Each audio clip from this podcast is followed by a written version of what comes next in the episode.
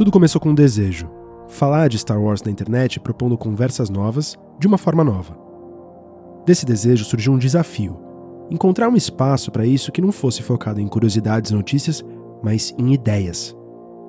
Esse desafio virou então uma ambição: criar uma plataforma nova unindo todo mundo em torno dessa proposta. E essa ambição agora é realidade.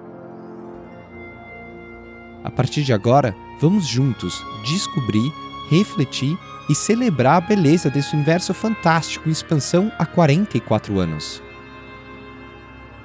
Eu sou o Cris. E eu sou o Pedro. Nós somos dois apaixonados por Star Wars que interpretam a fantasia para refletir a realidade, construindo pontes entre o nosso cotidiano e uma galáxia muito, muito distante.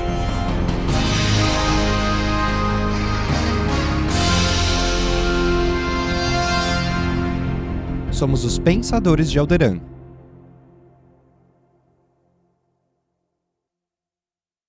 Abril de 2020, começo da quarentena, naquela época a gente começou a conversar muito por chamada de vídeo, sabe? Como se fosse uma daquelas conversas de bar de antes da pandemia. A gente não tinha esse hábito antes, mas a gente sentia falta disso. Dos encontros e de falar sobre o que a gente gosta. E falar sobre o que a gente gosta dá alegria, né? A gente gosta muito do Star Wars, então a gente se ligava para conversar sobre Star Wars, e isso alegrava a gente. Aí um dia a gente pensou, por que não dividir essas conversas que a gente tem com todo mundo? Por que não compartilhar com todo mundo a alegria que a gente tem com Star Wars? Eu sei, é uma ideia que muita gente já teve. Vamos gravar a gente se falando aqui e pronto, isso já dá um podcast. Bom, não é bem assim, né? A gente sabia que o que a gente queria fazer era um podcast diferente de tudo que a gente conhecia sobre Star Wars. Um podcast com as conversas que a gente gostaria de ter e ouvir. E essas conversas a gente não vê muito por aí, sinceramente. Por mais que a gente saiba que elas existam. Quase tudo que a gente vê comentarem sobre Star Wars na internet são fatos, né? Mesmo quando se fala desse folclore riquíssimo de quase cinco décadas, qualquer interpretação subjetiva que transforme algum dado em informação, em material para um debate, parece ficar de lado. Esse planeta funciona assim, esse grupo funciona assado e pronto. Tudo é como é.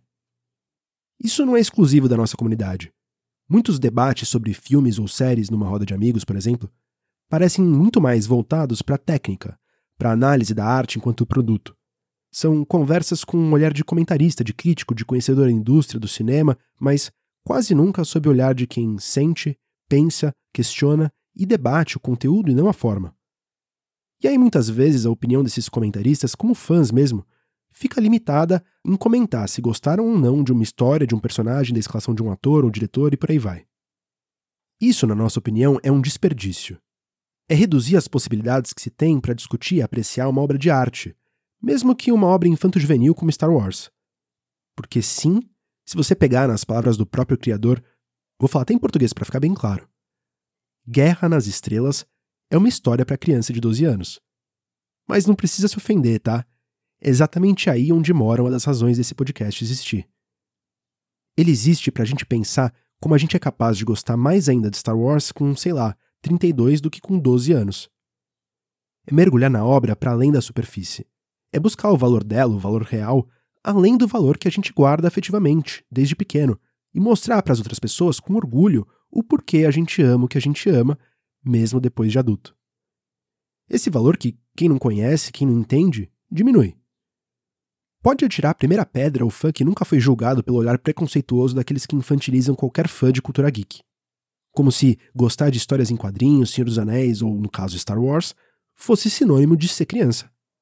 Isso talvez aconteça por parte dessas pessoas porque elas não conhecem a obra e ainda guardam um olhar próximo daquele de uma criança de 12 anos e acreditam que a gente tenha esse mesmo olhar também. É talvez simplesmente falta de conhecimento. Elas não tiveram contato com a complexidade dessas histórias e universos para além da superfície. E de novo, é por isso mesmo que esse podcast existe para descobrir, refletir e celebrar a beleza e riqueza dessas histórias com quem tiver disposto.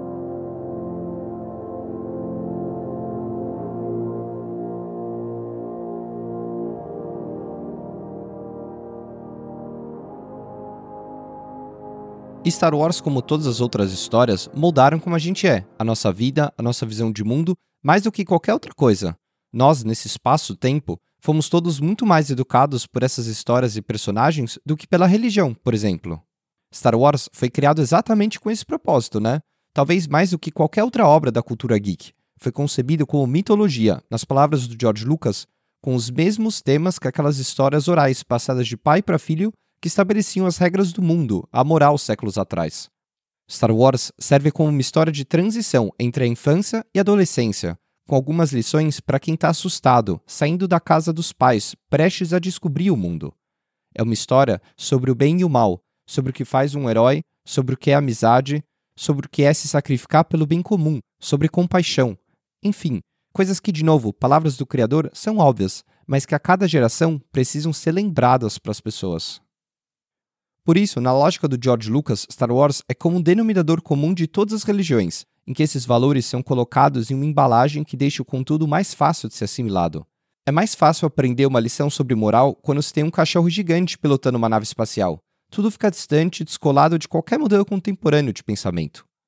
A ideia dele era exatamente essa: mostrar que, apesar de diferentes deuses, culturas e tempos, como as pessoas pensam, no que elas pensam e como elas se organizam é tudo fundamentalmente igual.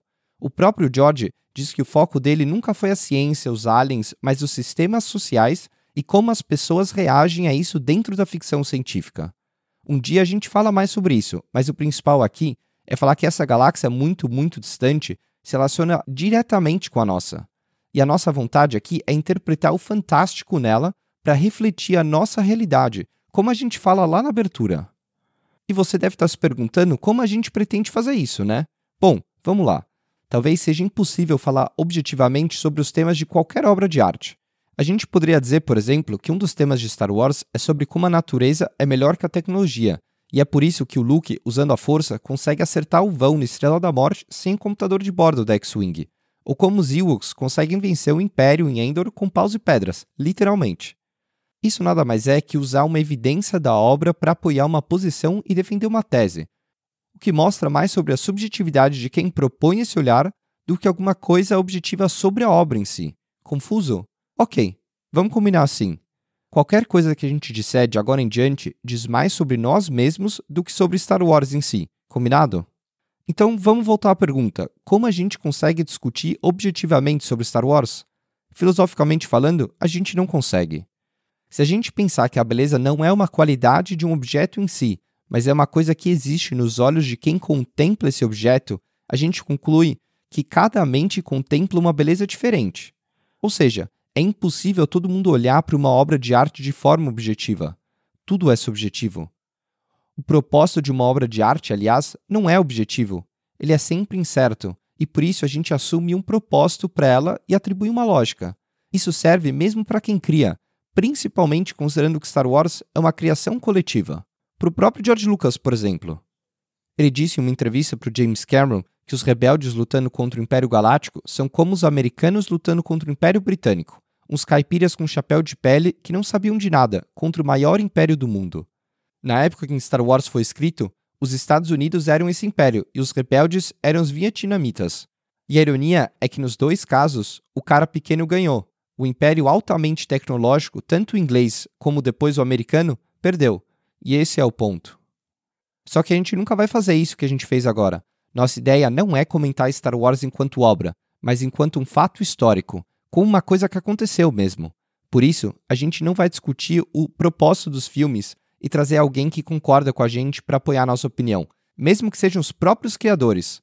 Star Wars é para você o que é para você. Star Wars serve para quê? Para entreter? Para suscitar o pensamento crítico? Para comunicar uma mensagem? Tudo isso? Nada disso? Bom, se a gente disser que a gente nem quer essas respostas, a gente quer, na verdade, apontar na obra as coisas que nos fazem pensar nessas perguntas.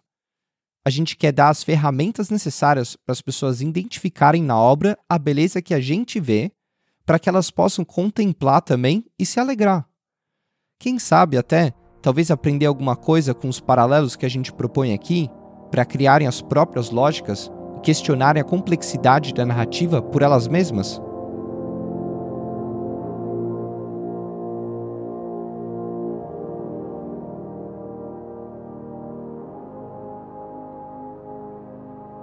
Isso serve tanto para os fãs novos quanto para os fãs velhos também, né? Serve mesmo para aqueles que nunca viram os filmes mais de uma vez, que não têm conhecimento prévio nenhum, quanto para aqueles que conhecem tudo. A gente sonha que talvez essa seja uma oportunidade de reunir essa comunidade que, como a sociedade num todo, se dividiu com opiniões diferentes. A gente começou com as nossas conversas, nós dois, lá atrás, para reencontrar o prazer que a gente já teve algum dia em discutir uma coisa que a gente ama tanto, mesmo com opiniões diferentes. E olha que a gente tem opiniões diferentes. Nossa ideia é que, dividindo essas conversas de quebra, a gente ajude outras pessoas a fazerem o mesmo também. O Carl Sagan falou uma vez uma coisa muito bonita sobre livros que eu acho que serve para histórias como um todo. Ele disse que, quando você lê, você está instantaneamente dentro da mente de alguém, talvez morto há centenas de anos. O autor fala clara e diretamente para você na sua cabeça, assim como fala na dos outros. Unindo pessoas que nunca se conheceram, cidadãos de épocas diferentes, enfim, as histórias assim quebram as correntes do tempo. Elas unem gerações, pessoas de cidades, países e culturas diferentes. Star Wars faz isso há 44 anos. A Carrie Fisher disse uma vez que Star Wars é sobre família. Isso é o que faz Star Wars tão poderoso, e nós somos essa família. O Pensador de Alderan é sobre isso. A gente tem a esperança de fortalecer ainda mais esse vínculo, aproximar todos já unidos por ele e trazer mais gente ainda para perto. Por isso esse podcast é de todos e para todos. O Pensador de Alderan não é só o Pedro e o Cris. O Pensador de Alderan são todos vocês que ouvem a gente de agora em diante. Ou melhor, são todos que em algum momento já sentaram numa mesa e discutiram os temas políticos, filosóficos e sociais que impactam a nossa vida e que Star Wars é sobre. Os pensadores de Alderan existem desde sempre e para sempre, contanto que existe Star Wars. Mas a gente sabe que para alguns a proposta de discutir Star Wars com temas como autoritarismo, liberdade, desigualdade, preconceito seria como quebrar a imersão, destruir a fantasia. Parece que Star Wars só funciona enquanto é escapismo, alguma coisa distante para fugir da nossa realidade, principalmente em momentos difíceis, como a da pandemia. E a gente entende, olhar em Star Wars aquilo que não funciona tão bem na nossa realidade dói, Fazer isso acaba sendo uma forma de lembrar daquilo que a gente não quer quando a gente está tentando escapar da realidade e quer continuar olhando o mundo fantástico com aquele olhar colorido de uma criança de 12 anos. Mas a gente quer trazer uma perspectiva, talvez a nossa primeira reflexão para vocês. Na verdade, quem acha que Star Wars só funciona enquanto escapismo só não percebe que ama Star Wars exatamente porque faz o contrário. Porque essa pessoa sabe que Star Wars é muito mais que só lutinha de sabre de luz, nave voando e piu-piu-piu. Sem diminuir essas coisas, são coisas que a gente adora também. Mas reconhecer a nossa humanidade falha na ficção é o que faz com que a gente se envolva e se emocione com essas histórias e personagens como se eles fossem reais. Como se eles fossem nós. Porque essas histórias são sobre o que a gente poderia ser, e é isso que nos dá esperança. É sobre inspiração, é sobre, no fim, o bem vencer o mal. Negar a parte fundamental do que faz a gente se reconhecer nessas histórias é negar exatamente o porquê elas funcionam. Essa é a ideia da verossimilhança. Segundo Humberto Eco, o princípio da verossimilhança narrativa é uma parte fundamental na relação entre obra e consumidor. Tudo começa com um acordo que o público tem que assinar, a tal suspensão da descrença. Nesse acordo, ele assume que aquela é uma história imaginária, mas que ao mesmo tempo, mesmo sabendo disso, vai acreditar que nada ali é mentira. É como se o público se comprometesse a fingir que tudo que aconteceu ali aconteceu de verdade para conseguir entrar na história mesmo. E para isso, esse consumidor procura pontos de contato entre o universo ficcional e a realidade, para que esse mundo da narrativa seja levado a sério, seja crível, para que se compre as regras dele, por mais absurdas que elas sejam. O mundo ficcional, então, passa a ser um parasita do mundo real, se alimentando dele. Ele é só um pedaço do todo, com algumas semelhanças mas sem ser uma cópia. Isso acontece porque o mundo ficcional nunca conseguiria ser descrito ou explicado por inteiro. Seria impossível fazer isso. Então, ele depende de alguns pontos de contato com a nossa realidade que façam a gente ver nesse mundo semelhanças dele com o nosso. Assim, tudo aquilo que não é explicado na história, a gente assume que é igual ao nosso mundo real. E com isso, no fim das contas, o mundo ficcional é, em essência, sempre menos complexo que o mundo real, as definições dele são muito mais claras e simples, e isso é um alívio para o público. Isso é, inclusive, uma das razões por que os seres humanos consomem narrativa, segundo Humberto Eco. No mundo real, tudo é mais difícil, então, quando a gente entra no universo de Star Wars, por exemplo, o que a gente quer é escapar da ansiedade de entender a verdade com V maiúsculo, a complexidade do mundo real. E a gente faz isso através da simplificação do nosso mundo, onde se tem, normalmente, as respostas para os nossos problemas, onde tudo é mais simples, onde se tem o final feliz. Humberto Eco fala que quando um consumidor passeia por um bosque da ficção, é como se ele fosse uma criança brincando com um brinquedo, como uma boneca, um cavalinho, enfim. Aquilo é um jogo para essa criança se familiarizar com o mundo real, com as leis da física, por exemplo. É uma tentativa de atribuir sentido a uma infinidade de coisas complexas da realidade e encontrar uma forma de se consolar com algum controle do tumulto que é a existência. E é por isso que a arte é importante. É por isso que Star Wars é importante. Star Wars é um produto social e um comentário social ao mesmo tempo. Depende da realidade para ser eficiente em nos fazer escapar dela e acreditar em um cenário em que as coisas se resolvem. Histórias como a da rebelião, por exemplo, fazem a gente acreditar que a nossa realidade pode ser melhor, que a gente pode ter esperança, exatamente porque a gente identifica o nosso mundo nela. Esse é o papel da arte na cultura. Ela é resultado do meio e, através disso, nos faz olhar para a realidade e refletir sobre ela com outros olhos, através das lentes do fantástico. Star Wars é cultura. Cultura que nos faz entrar em choque com a cultura e refletir exatamente por conta disso. Desde muito cedo a gente naturaliza a cultura. As coisas em volta da gente parecem fenômenos naturais, quando na verdade são fenômenos culturais, sociais. Tudo parece dado porque sempre foi assim, desde que a gente nasceu. Mas isso não é verdade. A cultura é pré-requisito para a humanidade, sem o homem não haveria cultura, e vice-versa. A cultura é como se estrutura a sociedade, uma teia de símbolos, mecanismos e relações que resultam em como a gente enxerga a nós mesmos e aos outros. Por isso mesmo, pelos seus elementos serem aparentemente tão normais, estarem em volta da gente o tempo todo, no nosso cotidiano, a gente não problematiza eles, e a vida em sociedade acaba se automatizando. Tudo é porque é. Por isso a arte e a cultura são fundamentais. E por isso a gente vai falar de cultura no nosso primeiro episódio. Cultura é a base de Alderan e é a base da nossa identidade.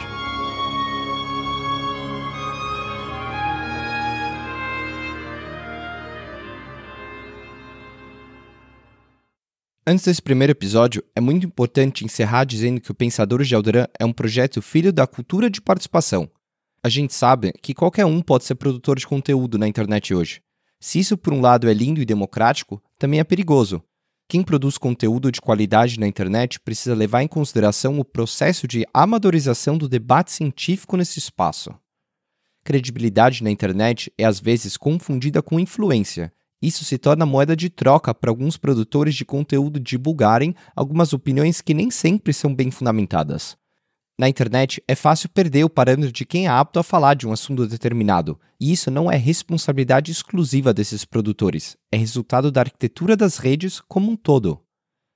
E o pensador de Alderan tem consciência de que é preciso ter muito cuidado com a responsabilidade ética e os limites que alguém pode cruzar na internet, enquanto detentor de plataforma e potencial formador de opinião. A gente sabe o nosso papel, e por isso a gente se compromete a fazer a nossa lição de casa. A gente sabia desde o começo que se a gente quisesse fazer um podcast do jeito que a gente queria ouvir, a gente precisaria ir bem além daquela conversa de bar que a gente disse. A gente precisaria estudar e trabalhar bastante. E foi isso que a gente fez por um ano inteiro antes da estreia desse podcast e pretende continuar fazendo. A gente se considera mediadores entre mídia e público, entre Star Wars e os fãs. Porque, por mais que tudo o que vá ser dito aqui seja sempre fruto de uma pesquisa extensa que busca organizar uma bibliografia diversa e consagrada em cada tema, é nosso compromisso repetir isso no começo e no final de cada episódio. Nós somos dois fãs de Star Wars que querem propor conversas. Eu sou administrador público, o Pedro é um comunicólogo, e a gente não é validado a fazer essa mediação de forma profissional, como um jornalista, por exemplo. Um jornalista é validado socialmente e institucionalmente pela formação dele. Nós dois somos dois amadores no sentido menos pejorativo e mais técnico da palavra. A gente faz tudo isso por amor. Por amor a Star Wars, por amor aos outros fãs e por amor aos temas que a gente vai trazer aqui a partir de agora. Vale dizer então que o nosso desejo é sempre estender a discussão para quem possa falar com propriedade dos temas que a gente pretende falar. Isso se traduz em três convites diferentes. O primeiro é: Se você é um pesquisador de alguma área e tem alguma tese sobre Star Wars, escreve pra gente. Quem sabe você não pode ser um parceiro entrevistado aqui no futuro? O nosso segundo convite é para você ouvir o nosso episódio de estreia sobre cultura e o planeta que batiza esse podcast, com tudo o que ele representa. O terceiro e último convite é para vocês compartilharem esse episódio de introdução e os pensadores por aí. Curtiu alguma coisa que a gente falou? Quer xingar muito a gente no Twitter? Não interessa a razão. Compartilhe essa discussão com seus amigos, que só assim a gente vai juntando mais pensadores com a gente. E a gente sabe, não interessa o que a gente fizer, como um Jedi muito sábio uma vez disse, tudo que puder dar errado, vai dar. Por hoje é só. Eu sou o Cris. E eu sou o Pedro. Nós somos os Pensadores de Alderan.